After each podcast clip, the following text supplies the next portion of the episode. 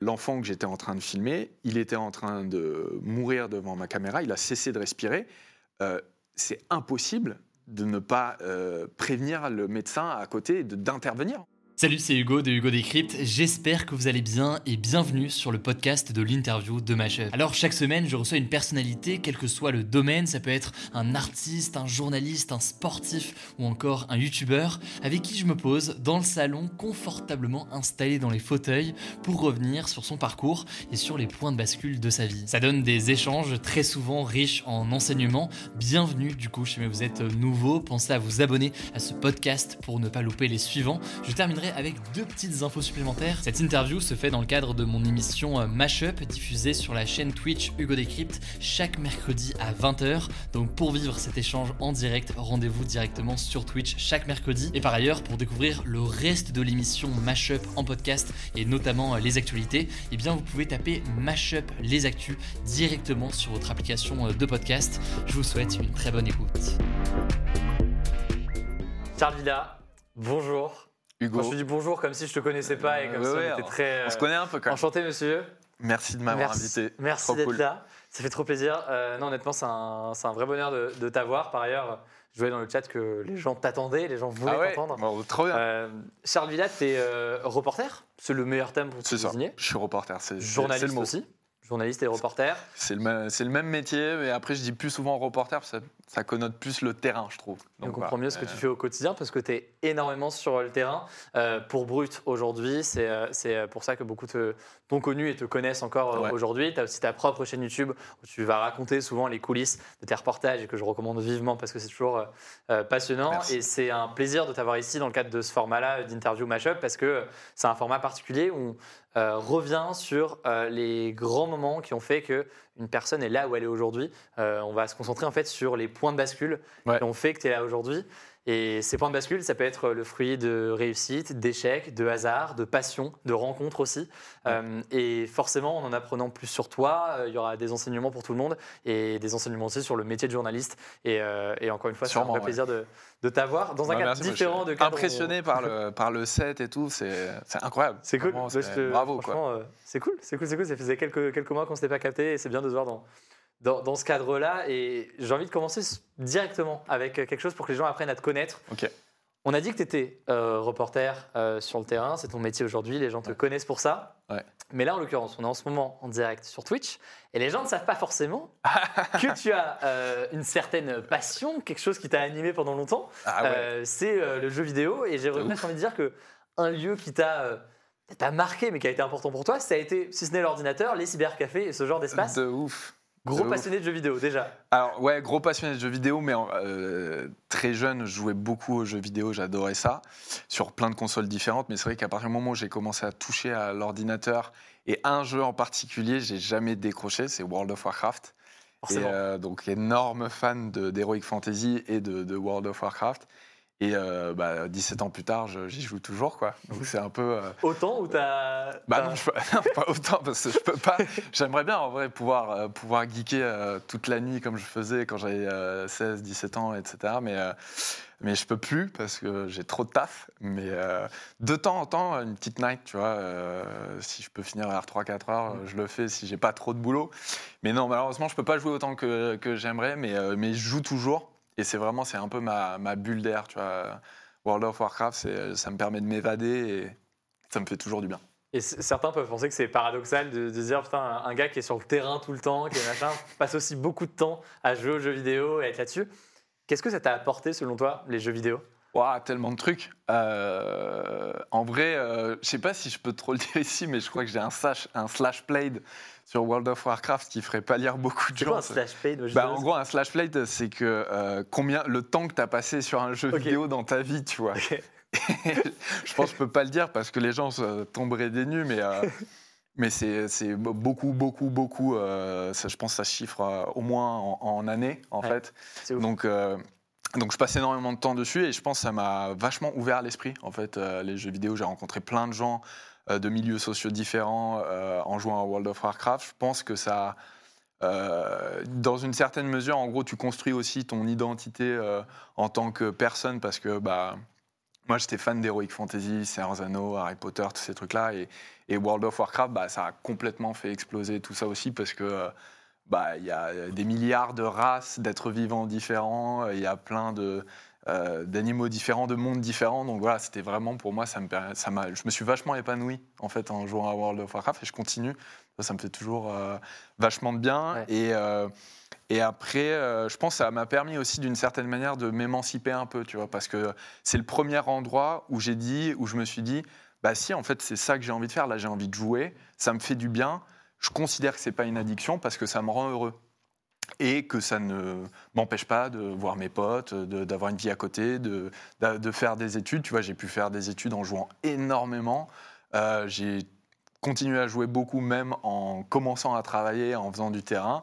Donc, euh, donc voilà, tu vois, moi, c'est pour moi, ça vraiment. Euh, ouais, le jeu vidéo, c'est une, une, énorme passion et je trouve ça incroyable, tu vois, d'avoir cette passion-là. Ça peut peut-être aussi d'ailleurs t'apporter une dimension de créative dans le sens où euh, c'est des formes de narration, c'est des formes d'histoire, et quand tu vas faire un documentaire ou un reportage, euh, alors évidemment, euh, il y a une réalité, il y a un terrain, il y a quelque chose de, très réel, mais il y a aussi une vraie, un vrai sujet de comment aborder voilà, une cause, comment aborder un conflit, comment raconter tout ça. Ouais, bien sûr. Alors ça, ça c'est plus tiré de mon expérience en tant que reporter, évidemment, mais ce qui est sûr, c'est que cette ouverture sur les mondes fantastiques, même la science-fiction un peu, euh, ça t'apprend à, avoir l'esprit ouvert et à écrire différemment. Tu vois enfin, je sais que lire des bouquins sur l'heroic fantasy, ça, ça t'ouvre plein de perspectives. Et je trouve que derrière, ouais, sûrement, ça m'a aidé euh, dans mes reportages à me dire, bah tiens, j'aimerais bien parler de ça de cette manière-là. Et, je pense que j'ai toujours, dans beaucoup des sujets que j'ai pu traiter, je les traite toujours un tout petit peu différemment que ce que vont faire des médias traditionnels où je vais prendre un pas un peu de côté ou un angle différent. Et en vrai, euh, sûrement qu'il y a beaucoup de ça qui vient de, de, mon parcours en tant que euh, jeune reporter et, dans le jeu vidéo. Ouais. Il y a, mais clairement, il y a un lien. Euh, enfin, tu vois, je ne serais pas la personne que je suis aujourd'hui si j'avais pas autant joué aux jeux vidéo, c'est sûr. Et, et, au passage, je me permets de le dire, parce que je t'ai présenté assez rapidement, mais, mais, mais je t'ai présenté là-dessus, pour donner quelques exemples pour que ceux qui ne te connaissent pas en, puissent visualiser un peu plus le genre de reportage et le genre de sujet que tu as eu l'occasion de faire ces dernières années. Euh, est-ce que tu veux nous donner quelques exemples? Bon, en gros, moi, je, suis plutôt, euh, je ne vais pas dire que je suis spécialisé, parce que ce n'est pas vraiment le cas. Je suis expert de, pas grand-chose, mais j'ai travaillé principalement dans des zones de conflit, euh, en Afrique centrale et au Moyen-Orient principalement. Et, et j'ai couvert énormément de crises humanitaires. Donc les crises humanitaires, ça peut être plein de choses, mais c'est souvent lié au conflit, aux guerres. Donc tu as des milliers de gens, des dizaines de milliers de gens qui sont déplacés à cause de la guerre qui se retrouvent dans des énormes situations de, précarité. Et dans certains pays, tu as aussi des crises humanitaires qui sont liées à des maladies infectieuses.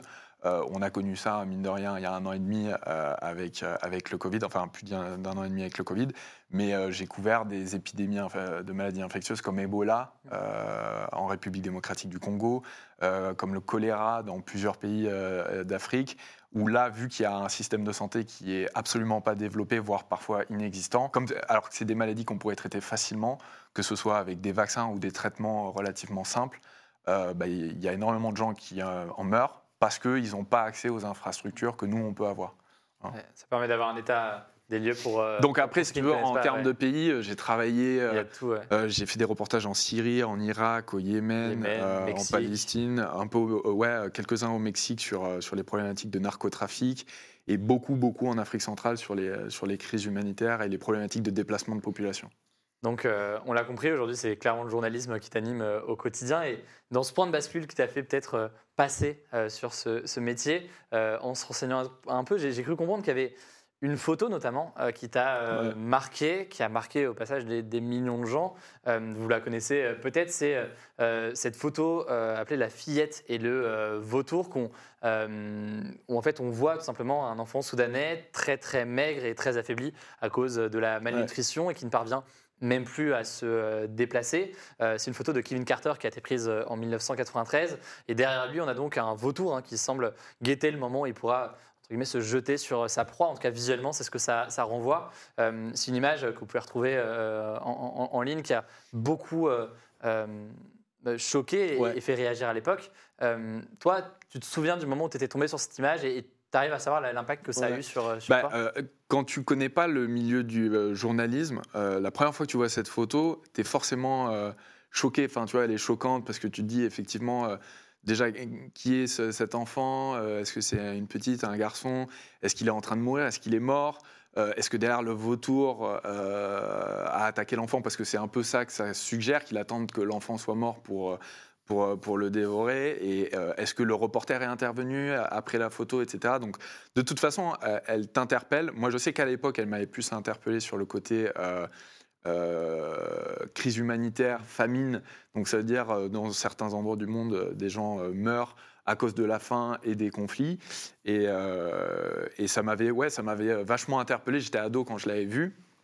Et, euh, et je pense que quelque part, et derrière, ça m'a, derrière, je me suis beaucoup intéressé à la photographie euh, en zone de conflit, etc. Donc il n'y a évidemment pas Kevin Carter, hein, il y a des centaines de, de reporters qui ont travaillé sur ces thématiques-là, mais elle, a reçu le, prix Pulitzer en 1994 parce que euh, bon, elle est, vraiment incroyable cette photo.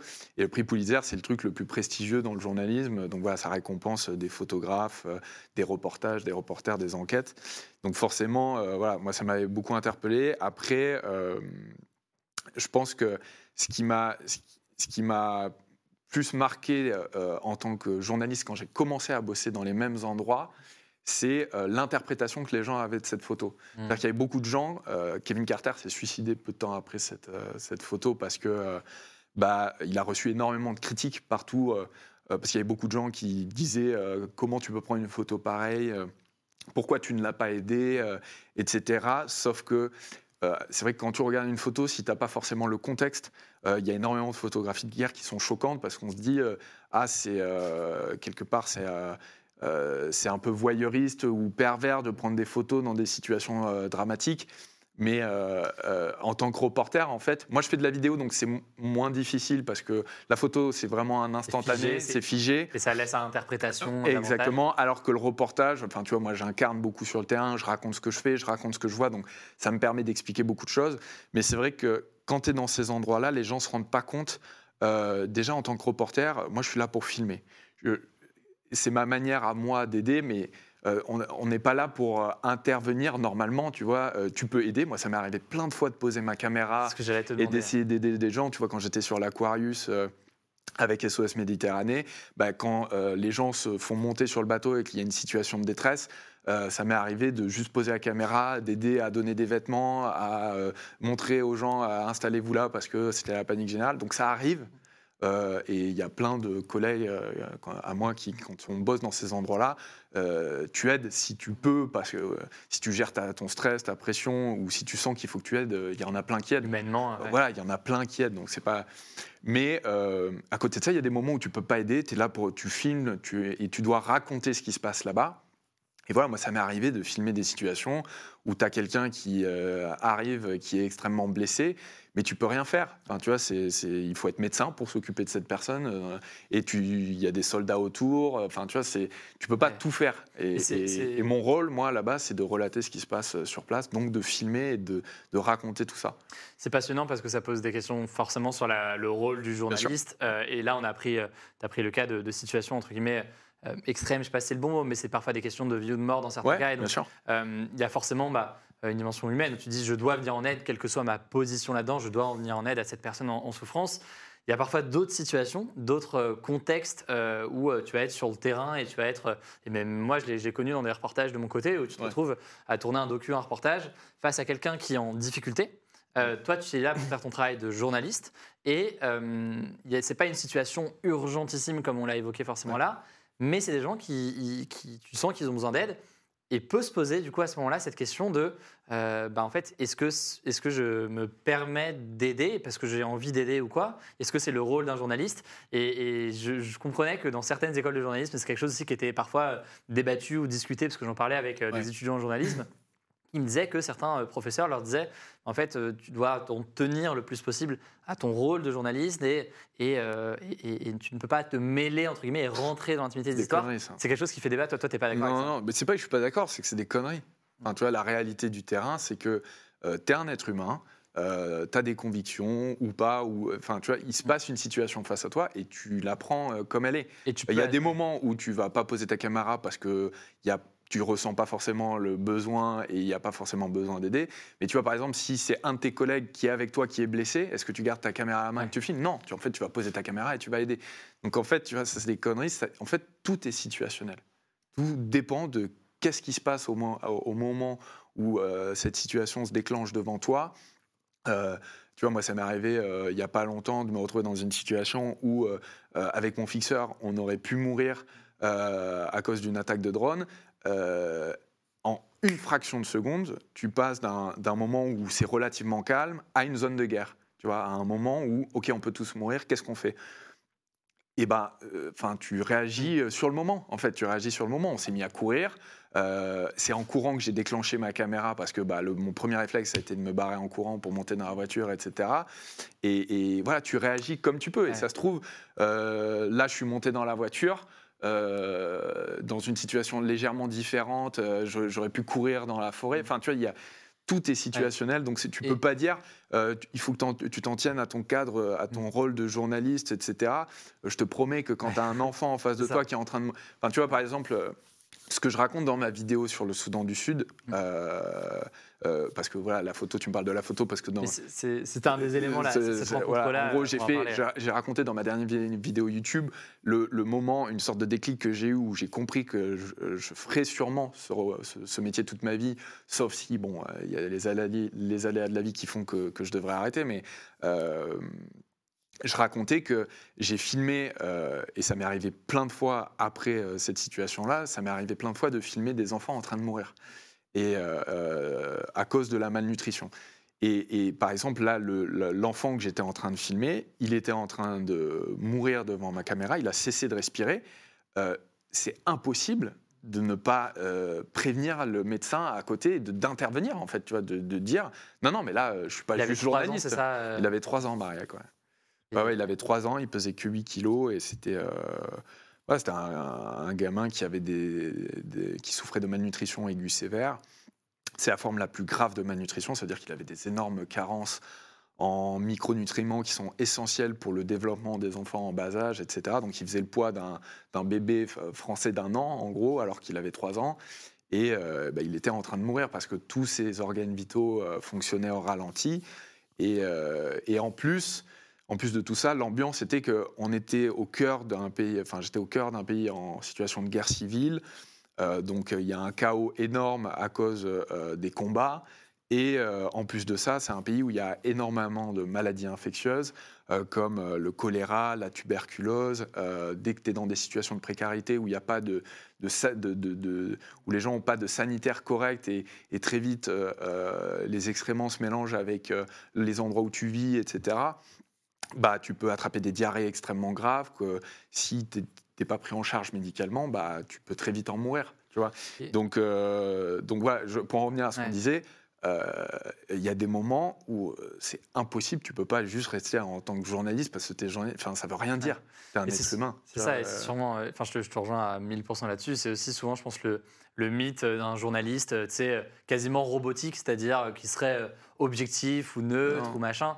Euh, de fait, ça, euh, un journaliste, c'est un être humain qui euh, est là sur le terrain pour raconter des choses qui sont souvent très dures. ouais, Et comme sûr. tu le dis, et là, c'est le. enfin, moi, j'avais noté justement comme l'un des, des, des moments euh, marquants, je pense, dans ta carrière et qui a été un élément pour toi, c'est cette rencontre avec euh, euh, euh, Mariek, du coup, euh, euh, Ouais. au Soudan. Et, et- et forcément, quand tu es face à cette situation, euh, bah, en fait, l'humain presque. euh, euh, de toute façon, prend tellement de place parce que tu es dans une situation qui est, qui, est, qui est choquante, qui est très dure et tu as envie euh, d'aider. Et la- le journalisme est une forme d'aide parce qu'elle permet de raconter, sûr. de mobiliser dans certains Clairement. cas.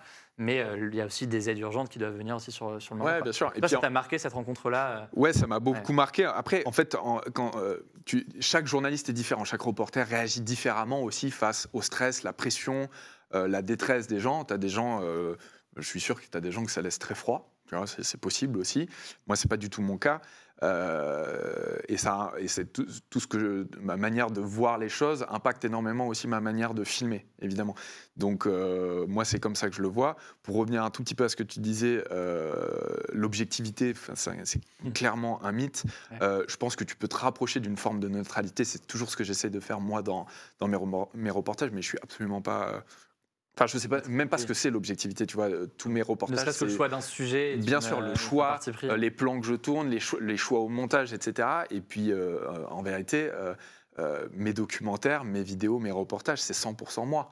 Il y a beaucoup de moi dans ce que je tourne, il y a beaucoup de ce que je euh, vois dans l'être humain, de ce que, de ce que j'imagine, ma conception de, de- de l'humanité, etc., dans, dans ce que je filme et dans ma manière de filmer. Et forcément, tu t'engages du coup dans ton travail émotionnellement, ça peut être euh, fort et ça, il peut y avoir plusieurs émotions qui te traversent. Mais euh, je vois qu'il y a une question dans le chat qui, qui demande est-ce que tu es suivi par un psy? Euh, Ouais. Est-ce que, les- est-ce que tu sais d'ailleurs si les reporters en général sont suivis?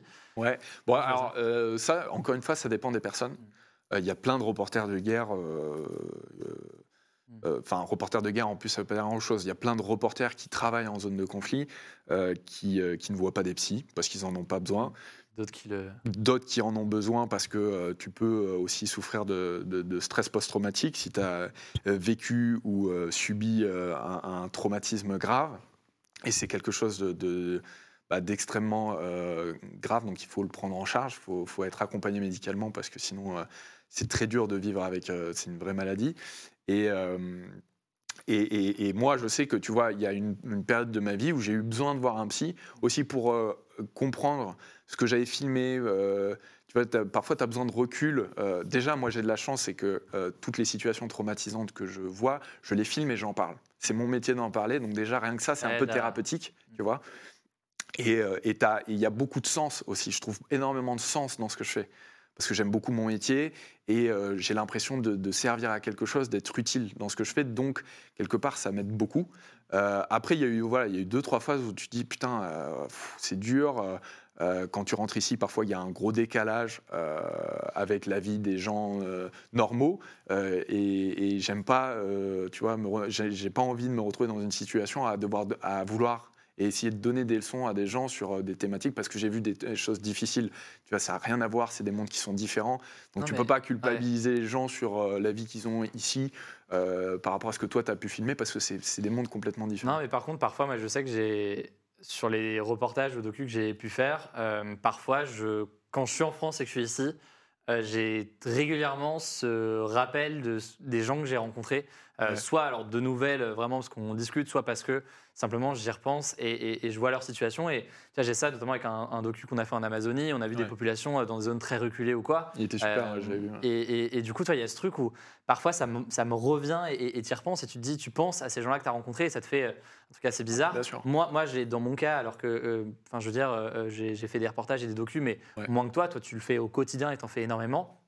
Tu as ce, ce truc-là aussi parfois de sentiment de- de d'accumulation et parfois aussi de sentiment étrange. Enfin, moi, dans, dans mon cas où je me dis, mais moi, je vis mon truc et parfois je vis quelque chose avec des gens le temps d'un reportage.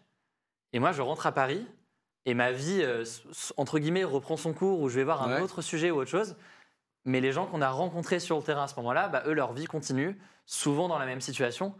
Et c'est assez, euh, ça fait assez bizarre parfois. Ouais, ça fait bizarre. Bah, en fait, euh, je pense que tu as, plusieurs. Dans ce que tu dis, il y a plusieurs trucs. Euh, déjà, euh, euh, c'est sûr que, en fait, je pense que tout ce qu'on filme sur le terrain, toi, ce que tu as pu filmer, que ce soit en Amazonie, euh, au Liban ou ailleurs, je pense que ça te fait évoluer en tant que personne et ça te construit aussi en tant que personne. Euh, donc, je pense que c'est pour ça que souvent tu y repenses parce que dans des trucs du quotidien ou dans on fait de l'actualité donc tu vois en plus je suis sûr que tu suis vachement ce qui se passe euh, tu continues à suivre ce qui se passe dans les endroits où tu es allé. Donc quand tu vois un truc passer tu as forcément une pensée pour ces gens-là et, euh, et donc forcément ça t'impacte en tant qu'être humain à cet instant-là et après euh, moi par exemple dans mon cas euh, bah, je travaille avec euh, des fixeurs. Les fixeurs dans le journalisme, ce sont des traducteurs, des journalistes qui travaillent dans ces pays-là, locaux. Et qui t'aident euh, dans tes démarches pour essayer de, bah, de, de faire euh, le reportage que tu souhaites faire. Euh, si tu parles pas arabe, bah, c'est pas possible de bosser dans les pays arabes. Enfin, déjà, si tu parles C'est pas la langue de manière voilà. place, euh, donc qui ouais. t'aident sur place et souvent c'est eux qui ont tous les contacts, c'est eux qui prennent le plus de risques parce que nous on repart et eux restent. Donc si tu fais de la merde dans ton reportage en rentrant, bah, le- tu mets leur vie en jeu. Donc c'est euh, hyper important. La, la relation que tu noues avec eux en général elle est forte et elle est importante. Et, euh, et c'est vrai que tu vois, euh, moi je suis euh, très souvent en contact avec mes fixeurs. Par exemple, mon fixeur en Syrie, je suis allé dans la prison où les djihadistes se sont échappés il y a quatre jours. Ça fait quatre jours que je suis en contact avec lui parce que je sais qu'il y va sur place pour savoir comment ça s'est passé aujourd'hui, est-ce qu'il y a eu des blessés chez les journalistes, chez les soldats qui luttent contre les djihadistes. Enfin, tu vois, je veux savoir comment il va. Et ça, je le fais avec tous mes fixeurs. Dès que je vois, euh, puis, merde, dans ce pays-là, ça a pété, euh, est-ce que tu y es? Est-ce que tu es dans cet endroit? Est-ce que tu es en sécurité? Et Et c'est- ça fait partie de toi. Quoi. Et c'est l'échange se déroule de façon tellement naturelle que j'avais noté moi des éléments que je voulais voir avec toi, des points de bascule ou des choses particulières. Et, et en fait, ils arrivent Je te naturellement. les déroule. la discussion. bah, vas-y, franchement, c'est très, euh, euh, On a le temps, c'est Twitch. C'est très ça naturel là-dessus. Et ça, ça, c'est cool, ça fait plaisir aussi. C'est un élément et, et c'est à la fois, euh, je pense, des rencontres qui sont forcément marquantes pour toi. C'est des rencontres avec euh, euh, justement ces fixeurs-là, donc ces gens Ouais. qui viennent t'aider. Euh, tu as couvert des endroits où euh, très peu, voire aucun journaliste parfois n'était euh, présent. Euh, je pense notamment euh, au Yémen, mais pas que. Il y a l'un de tes reportages les plus marquants où euh, bah, c'est celui sur les charniers de Daesh, où, en fait, Ouais. où il y a donc ces fausses communes de, euh, de l'État islamique et, et qui pouvaient renfermer parfois plusieurs dizaines de milliers de corps. Bah, centaines. Ou ah oui, centaines, euh, ouais. euh, di- ou dizaines de milliers. euh, Ou- le plus gros charnier que j'ai fait, c'était euh, plusieurs milliers de victimes. Ok. Et, et donc forcément, c'est des hein, choses qui sont importantes. Et, et quel est le travail pour euh, que tu as quand tu es sur place comme ça avec des fixeurs? Et est-ce que tu as eu parfois des regrets dans certains cas de, de- d'organisation Parce que c'est forcément Ouais. des fixeurs qui prennent des risques aussi. Bien sûr. Et comment se passent les rencontres et, et- et les- quels sont les risques associés? Euh, alors, je vais revenir déjà sur le premier truc que tu as dit, Ouais. sur le côté, euh, je suis allé dans des zones où personne n'était allé. euh, c'est pas, c'est pas exactement vrai. Déjà, il y a un truc qui est hyper important, c'est, et, c'est bien que je le dise sur Twitch aussi, Ouais. c'est qu'en France, on a beaucoup de chance. On a énormément de reporters euh, français sur le terrain dans quasiment toutes les zones de conflit, euh, qui sont des reporters incroyables, mais vraiment des, des, des putains de reporters. Et c'est juste que on, on- leur Tu travail. donnes des recos, euh, c'était de, de- Ouais, de sont donnerai reporters, si vous voulez. à la fin. euh, Bah, les- les je, ouais. vais t'en donner une directe sur le plaisir. Yémen après, mais en fait, c'est juste que euh, il y a beaucoup, notamment euh, les jeunes, même les gars de ma génération, tu vois, moi je regarde plus la télé depuis longtemps, etc. C'est juste que leur travail est beaucoup moins visible parce que, bah, en vrai, on n'est pas beaucoup à regarder euh, France 24 ou à regarder euh, les cases documentaires d'Arte, France 5, Arte Reportage. euh, même sur le service public, il y a plein de cases qu'on voit pas passer des, enquêtes. Donc, ça, c'est hyper important que les gens comprennent que, par exemple, moi, la manière dont je m'informe, c'est que je suis mes potes. Je suis le travail de mes potes sur les réseaux sociaux, etc. Je regarde pas forcément un média, mais je suis le travail de, de plumes que j'aime, de reporters qui filment super bien et, et que j'aime. Et euh, et il y en a beaucoup. Et ils sont sur le terrain très souvent. Donc, ça m'est jamais arrivé d'aller dans un endroit où un reporter français n'était pas déjà allé. Par contre, ça m'est arrivé d'y aller dans des moments où j'étais le seul à ça. cet endroit-là, à ce moment-là, euh, très clairement. Euh, le Yémen, c'était le cas. J'y suis allé en 2019 et je crois que j'étais quasiment le seul reporter français à y être allé. Je crois qu'il y avait aussi un autre reporter de France 24, mais qui était allé sur, à cheval sur l'année euh, 2018-2019. Et c'était vraiment un moment où l'ambassade du, euh, du Yémen à Paris ne donnait aucun visa et avait des consignes pour ne donner aucun visa aux, reporters français.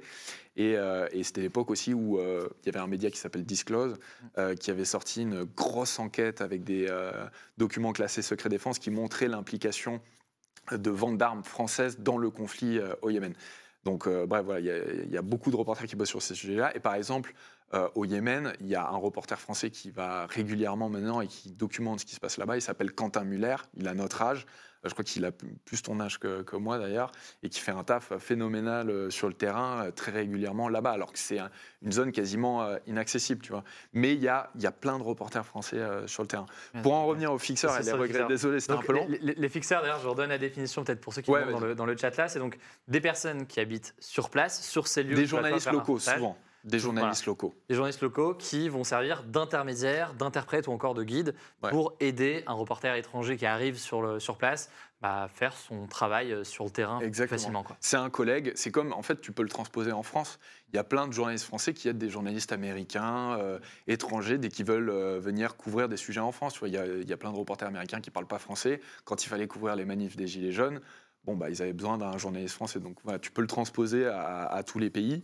Euh, et euh, donc moi, ça m'est arrivé plein de fois de me retrouver dans des situations extrêmement compliquées euh, avec mes fixeurs et, à regretter certaines décisions parce que souvent, il il qu'on le veuille ou non, il y a une petite forme d'ascendant parce qu'à ce moment-là, ils travaillent pour toi. Mais en même temps, en tout cas, moi, dans mon cas, c'est comme ça que je, travaille. Moi, j'écoute toujours ce qu'ils me disent. Pour moi, c'est eux qui décident de l'endroit où on va, de s'il faut partir ou non parce que c'est trop dangereux. Euh, mais ça, c'est venu aussi avec le temps, avec l'expérience. Au début, peut-être que j'étais un peu plus euh, directif. Je sais que j'ai pris, euh, une fois, j'ai pris un énorme risque en emmenant mon fixeur irakien qui s'appelait Ibrahim Abdulbaki dans les charniers de l'État islamique. Et c'était extrêmement dangereux parce qu'on est allé dans des charniers qui n'avaient pas été déminés.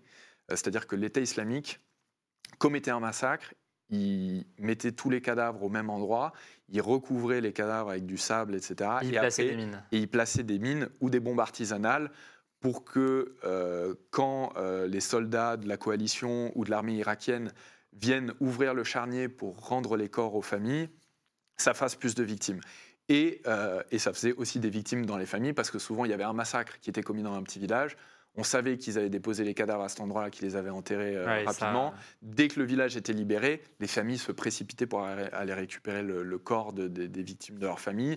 Et, euh, et donc, c'était extrêmement dangereux d'aller dans ces endroits tant Et- que des équipes de déminage n'étaient pas passées. Et toi, moi, tu t'es retrouvé à. c'est ça. Je me suis retrouvé euh, dans, dans deux situations différentes où je suis allé dans ces charniers minés pour filmer les exactions de l'État islamique et pour filmer, euh, tu vois, pour apporter des preuves. En, en gros, on a- j'ai filmé des preuves de- d'exactions euh, où il y avait les attaches euh, avec lesquelles ils, ils emprisonnaient les gens avant de leur mettre une balle dans la tête, les, ban- les bandeaux euh, avec les trous des balles, etc. Donc ça, c'est des preuves con- concrètement. Et, et donc, on était allé dans ces charniers et c'était extrêmement dangereux.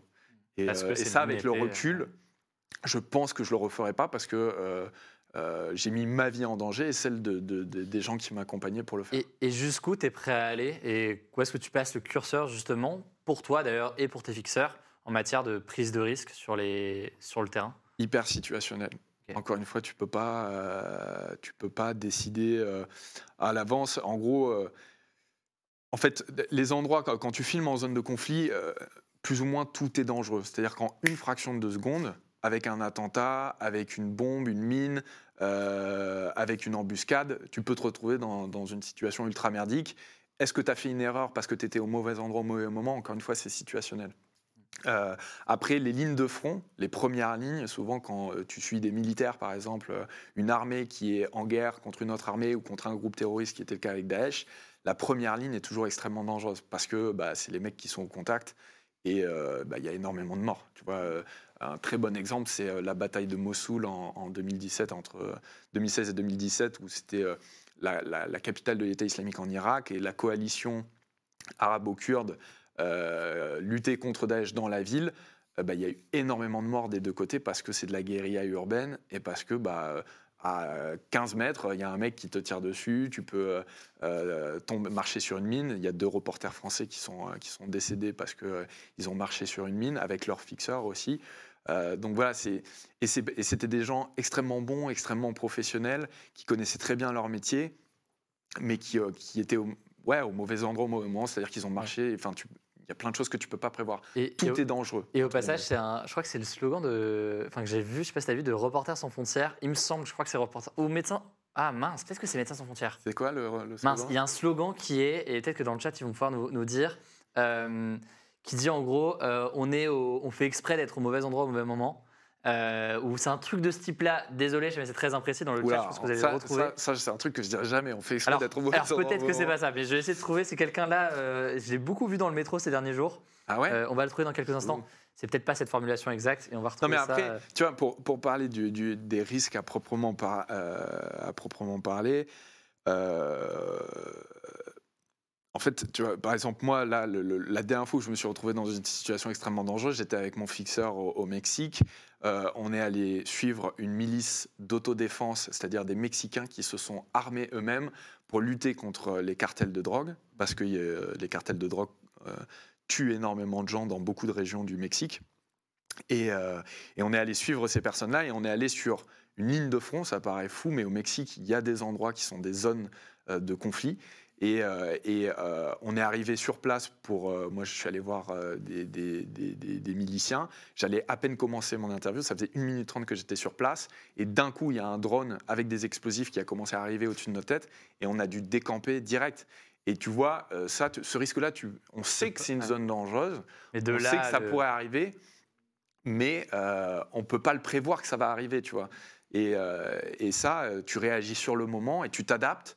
Mais euh, voilà, le risque zéro n'existe pas et tu peux pas l'enlever. Peu importe euh, n'importe quelle zone de conflit où je vais, tu vois, même en Syrie, maintenant, il y a plein de zones qui sont considérées comme entre guillemets relativement sécurisées où il n'est pas censé t'arriver quelque chose, mais, Mais il peut quand même arriver quelque chose. il peut hein. quand même arriver quelque chose, tu vois. Dans, dans le chat, on dit euh, quelqu'un a mis une citation On se débrouille toujours pour être au mauvais endroit au mauvais moment. Et, euh, et il me semble que c'est celle-ci. Je sais toujours pas l'ONG. Ah oui, alors c'est peut-être tourné sous la forme de l'erreur. C'est médecin sans frontières. on sait pas comment on fait, on se débrouille toujours pour se retrouver. Ouais, je sais pas, c'est un peu chelou comme C'est un peu bizarre. Mais c'était assez efficace sur le. Ce qui est sûr, c'est que si c'est ouais. Médecins sans frontières, moi j'ai beaucoup travaillé avec Médecins sans frontières euh, dans, dans pas mal de zones de conflit et ils arrivent souvent très rapidement sur place pour aider les gens et ils sont euh, souvent en première ligne pour soigner les blessés, soigner euh, les maladies infectieuses. Ils sont, ils sont assez rapides et efficaces. Sur, euh, on a beaucoup là, logiquement parlé de journalisme, de travail de terrain. Euh, c'est important et, et- et tellement euh, essentiel aussi via ton travail de montrer l'importance du terrain, l'importance des images, l'importance du travail de ces journalistes aussi qui sont parfois méconnus Ouais. et qui font ce, ce travail-là au quotidien. Et en même temps, c'est vrai que toi, au quotidien, tu es de fait une vitrine, c'est peut-être un gros mot, Ouais. je ne sais pas si tu l'accepteras, mais tu, tu, tu es un des reporters euh, les plus connus aujourd'hui pour notre génération et pas que, via le travail que tu as eu sur Brut. Euh, je pense que c'est d'ailleurs un point de bascule qui a été important pour toi. Ça a été de passer euh, de, de produire des documentaires dans d'autres cadres Ouais, à produire au sein de Brut. C'est un succès qui est majeur. Comment est-ce que déjà c'est fait, c'est opéré le changement et comment est-ce que toi tu as vécu ce changement de travailler avant? Parce que tu faisais des docus, il faut, faut le dire, hein, ce qui était parfois télé, diffusé à la télé, sur Arte ou autre. Là, tu es passé chez Brut, chez un média en ligne. Comment tu as vu cette différence? Quel impact est-ce que ça a eu euh, pour toi et pour L'impact a été énorme. Euh, en gros, euh, parce que clairement, euh, diffuser du contenu sur les réseaux sociaux en gratuit, ça a dix fois plus d'impact que, que- que la télé. Après, aujourd'hui, la télé, en diffusant ses contenus sur les réseaux sociaux, a aussi énormément d'impact. Mais au moment où moi, je fais ce choix, ça fait trois ans à peu près que je suis freelance et que je fais des documentaires pour Arte France 5. Et en vrai, euh, bah, gros, mes docs, euh, ils passaient le samedi euh, à 13h15. Enfin, tu vois, c'était, euh, c'était quasiment pas regardé. Même pas de potes- retour des gens sur non, les même mes potes regardaient pas mes docs. Tu vois, je leur disais, putain, j'ai rentré de Irak, j'ai, j'ai tourné ça, regarde-le, c'est hyper important et tout, machin. Et c'est passé quand? J'ai pas vu. le replay est dispo? Non, il n'y a pas de replay. Enfin, tu vois, le, le truc, ça, c'était un non-sens pour moi.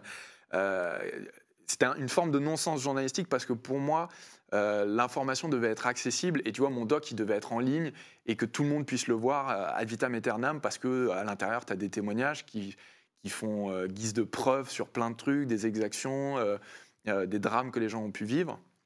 Et, euh, et, c'est, euh, et quand Brut euh, m'a approché pour, euh, pour, pour me recruter et pour devenir euh, grand reporter, pour euh, euh, faire la même chose que ce que je faisais à la télé, mais dans des formats un peu plus courts et adaptés aux réseaux sociaux, parce que les docus, c'est venu un tout petit peu après. Au début, je faisais vraiment des séries de vidéos.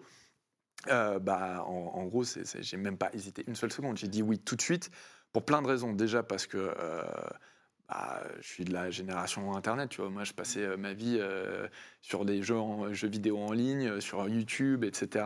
Ça faisait des années que je rêvais de voir un média dédié à ces plateformes-là.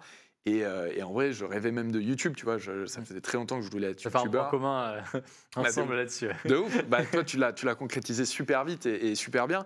Mais c'est vrai que moi, en travaillant euh, pour la télé, Ouais. tout ce que je filmais euh, était soumis aux droits d'auteur. Tu vois, encore les docs que j'ai tournés pour la télé, si je Ouais. veux utiliser une minute de mes documentaires, ça coûte 1300 euros.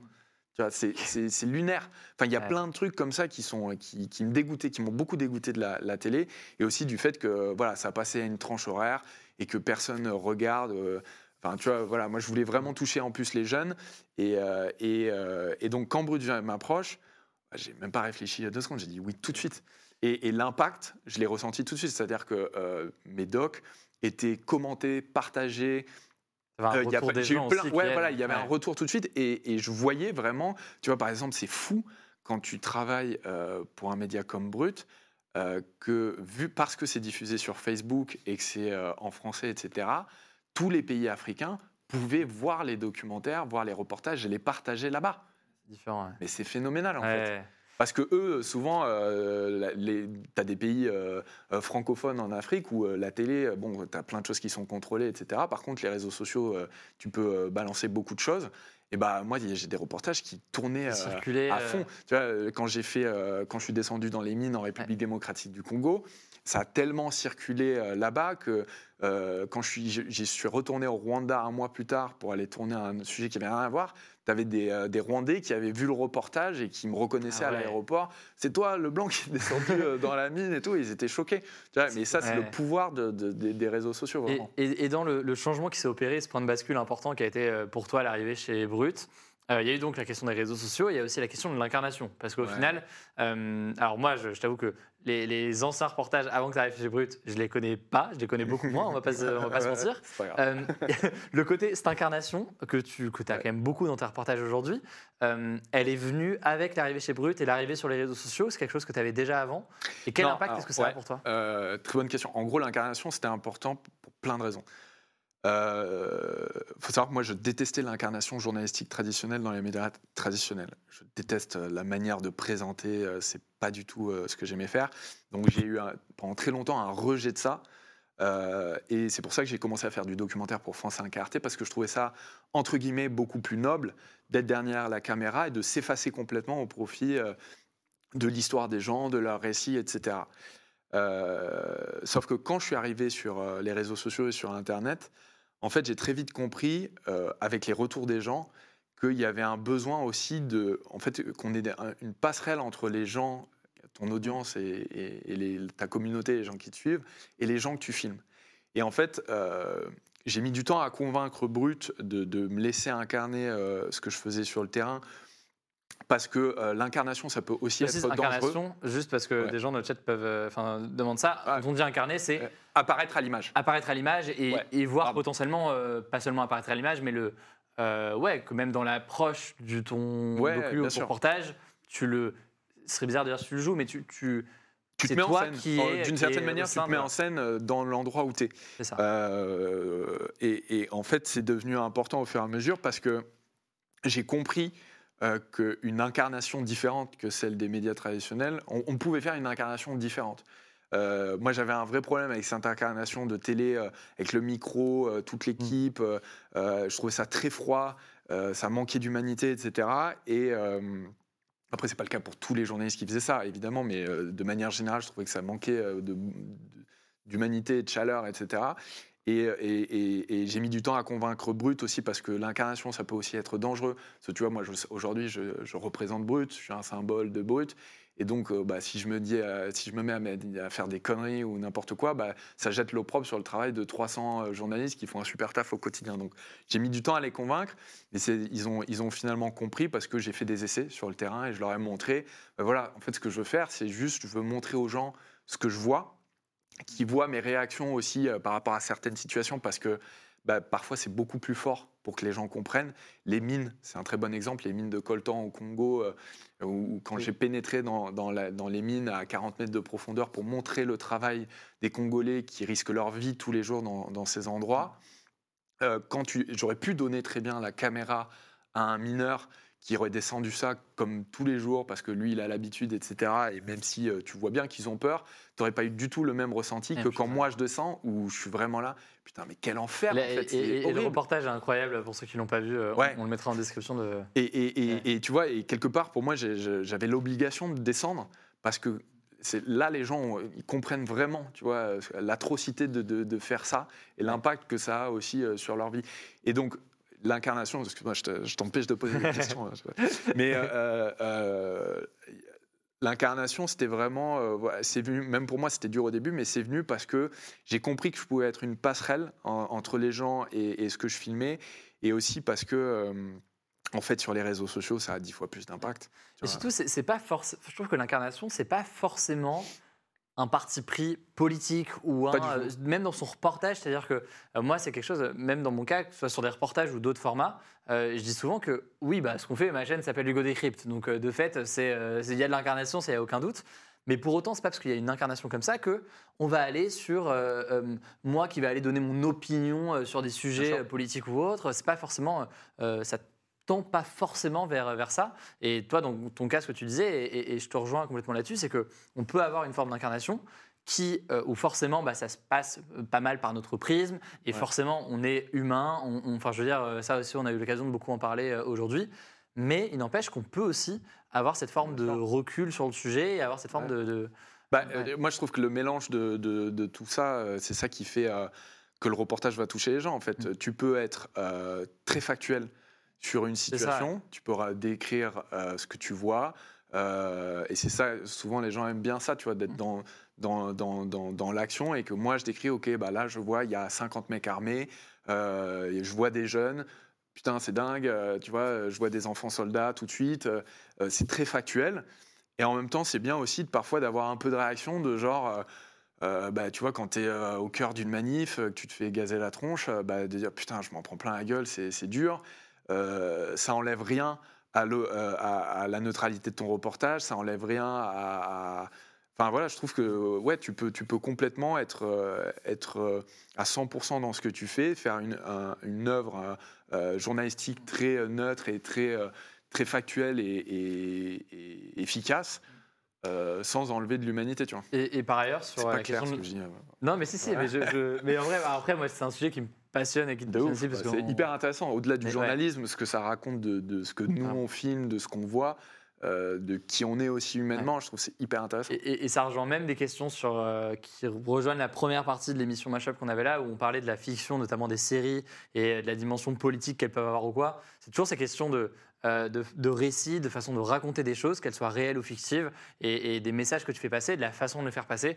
Et l'incarnation, c'est un vrai sujet dessus. Quoi. Et, Ouais, j'avais lu quelque part, je sais plus, que tu avais des sources d'inspiration qui sont pas que des journalistes en soi, mais qui peuvent aussi être des youtubeurs, Ouais, bah, dans leur façon de raconter. euh, De ouf Moi, je suis un énorme fan de Casey Neistat. ce qu'on partage euh, là je aussi. pense que t'as pas un seul youtubeur qui n'aime pas Casey. Neistat, donc c'est un peu cliché, mais c'est juste euh, la manière. Le, gars, tous les jours, produisait des vidéos entre 7 et 10 minutes.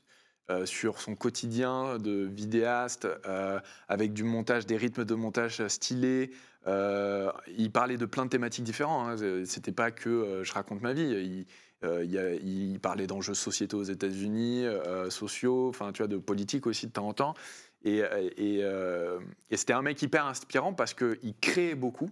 Et je trouve c'est hyper important, euh, la création, dans, même dans, le contenu journalistique, parce que euh, bah, plus euh, tu vas arriver à rendre ça soit beau visuellement, ça ne veut pas dire que ça marche mieux quand c'est beau visuellement, mais en tout cas, si c'est bien filmé, si tu sens qu'il y a une intention derrière quand tu filmes, un respect de la personne que tu filmes, etc., bah, ça rend le contenu beaucoup plus fort. Et c'est un gars dont je me suis beaucoup inspiré sur les rythmes, sur l'incarnation, euh, sur la manière d'être aussi avec les gens, et, et aussi de montrer, ce que j'aimais beaucoup chez lui, c'est qu'il montrait euh, beaucoup ses échecs. Ouais. Et c'est un truc que j'aime faire et que je fais de plus en plus parce que dans le journalisme, on montre pas beaucoup les erreurs qu'on Ouais. fait sur le terrain et, euh, et les échecs.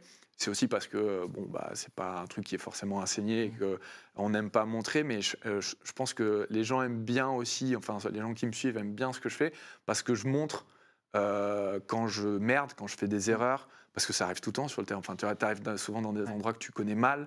euh, même avec toute la curiosité que tu veux, tu peux euh, découvrir plein de choses, tu peux euh, avoir une mauvaise réaction Mm. à quelque chose que tu viens de voir parce que tu n'as pas l'habitude.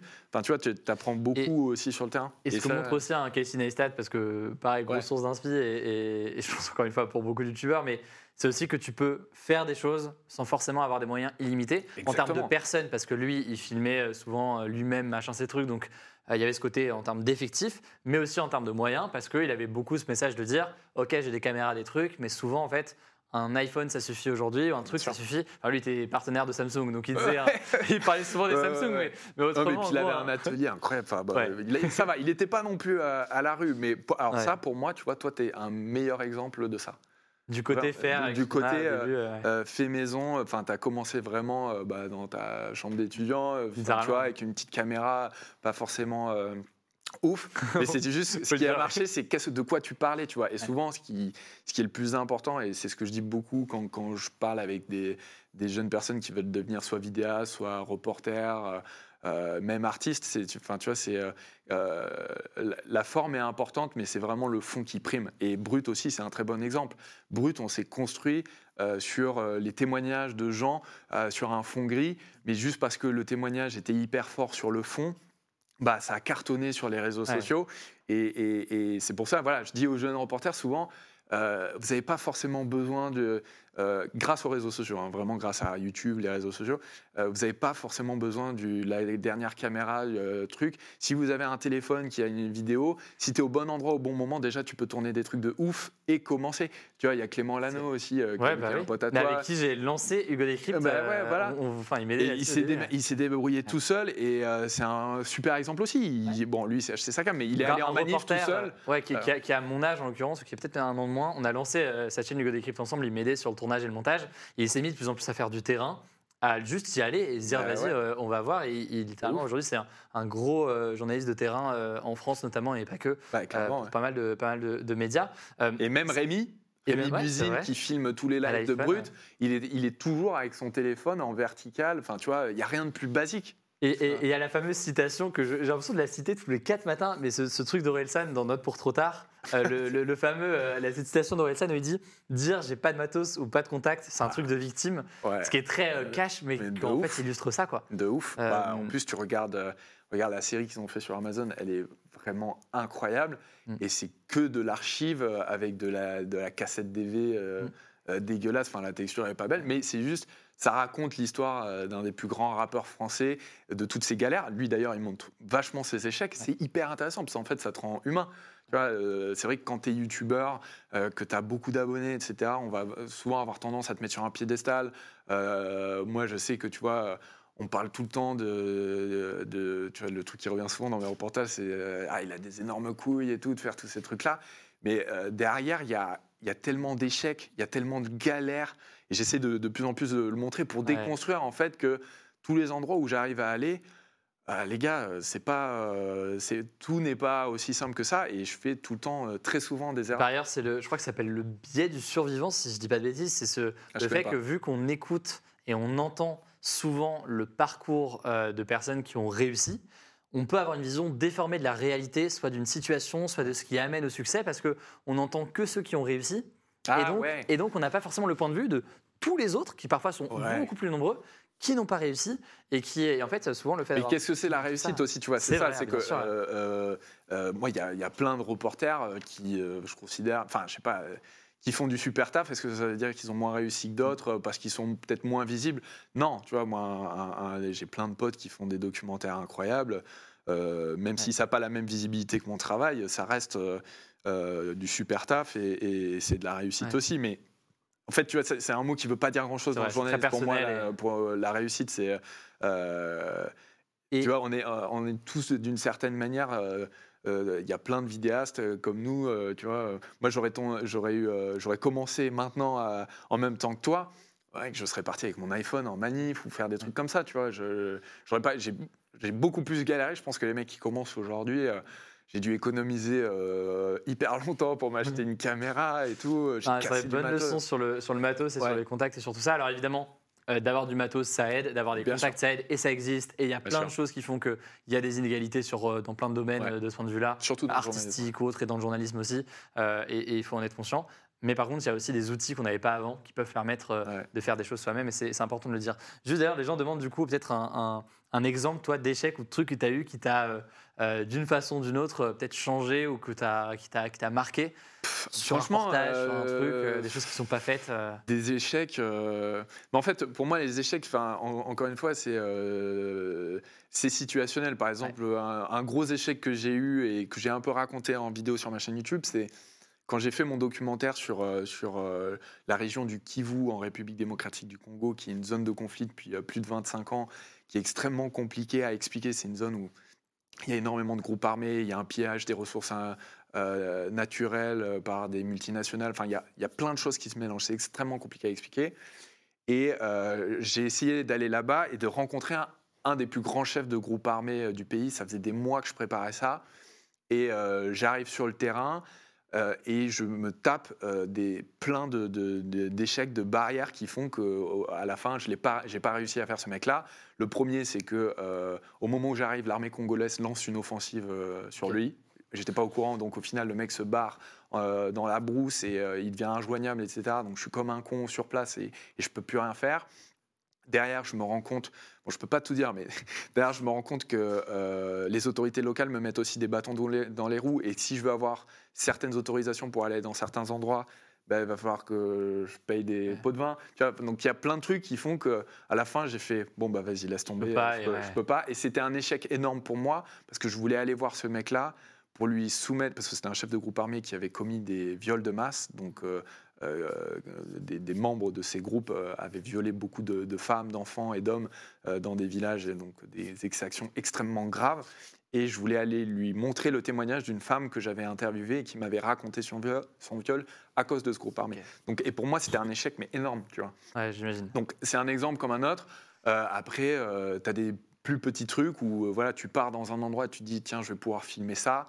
Et au final, tu arrives sur place et tu avais peut-être trop de préconçus. Mmh, Et donc sur le- ce que tu allais voir. Voilà, exactement. Et donc le sujet, en fait, est, est pas ce à quoi tu t'attendais. Donc tu. Bah, quand je reviens chez Brut, je, je dois dire bon, bah, en fait, en fait j'ai appris sur le terrain et euh, c'est pas ce à quoi je m'attendais. Donc le sujet, il doit être différent. Tu vois. Ouais. Donc est-ce que c'est un échec? Non, c'est juste. non, mais euh, tu voilà. changes, t'adaptes Tu truc tu t'adaptes. euh, Il n'y a pas vraiment d'échec en fait métier. C'est un peu. euh, Ouais. C'est tout le temps de l'adaptation. Au- au truc. On a, on a beaucoup compris qu'il y avait aussi une part d'imprévu du coup dans le travail de Ouais. terrain, logiquement, parce que c'est pas scripté, c'est pas écrit, et t'arrives, t'as des idées, des choses que peut-être tu vas voir ou que tu vas vouloir faire, mais en fait, euh, Ah ouais, le terrain, non, le nombre de fois où, euh, je suis parti avec. euh, bah, parce que souvent, quand tu te renseignes sur un pays, tu vas lire euh, des articles. Je discute avec des potes euh, qui sont déjà allés sur place, tu vois, ce genre de choses. Mm. Et puis après, tu te fais ta propre expérience sur le terrain. Et souvent, il y a beaucoup de choses qui ont changé, évolué en l'espace de quelques mois. Euh, tu vas rencontrer des gens différents. Donc, euh, encore une fois, un des trucs les plus importants, c'est que tout est situationnel. Ouais.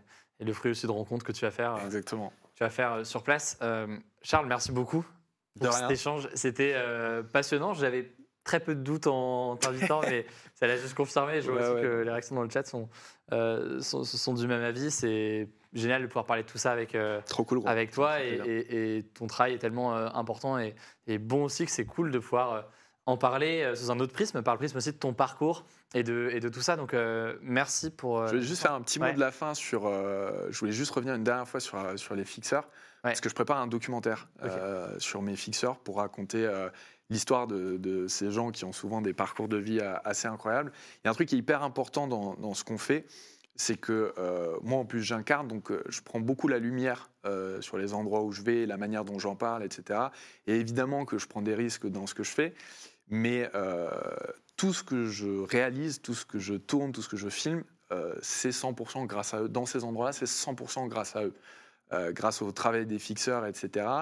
Et, de plus en plus, je pense qu'il faut que le, journalisme accompagne un peu ça, le fait que c'est surtout le travail des journalistes locaux qui nous permet de, de- de parler de ces endroits-là et Parfois pas leur protection aussi. euh, exactement cadre et pas c'est pas tant lié au reporter qui est sur le terrain qui, qui, qui tourne et qui réalise, tu vois.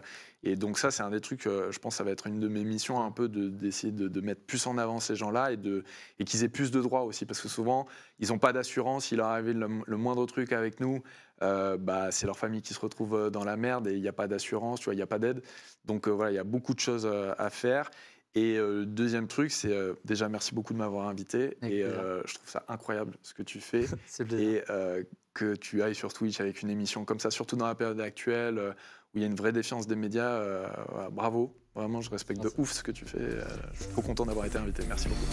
Voilà donc pour cet échange, j'espère qu'il vous a intéressé. Pour en savoir plus sur Mashup, toutes les informations sont directement en description. N'hésitez pas d'ailleurs à me suggérer, pourquoi pas, des noms euh, d'invités. Pensez à vous abonner pour ne pas louper euh, les prochains échanges. Prenez soin de vous et on se dit à très vite.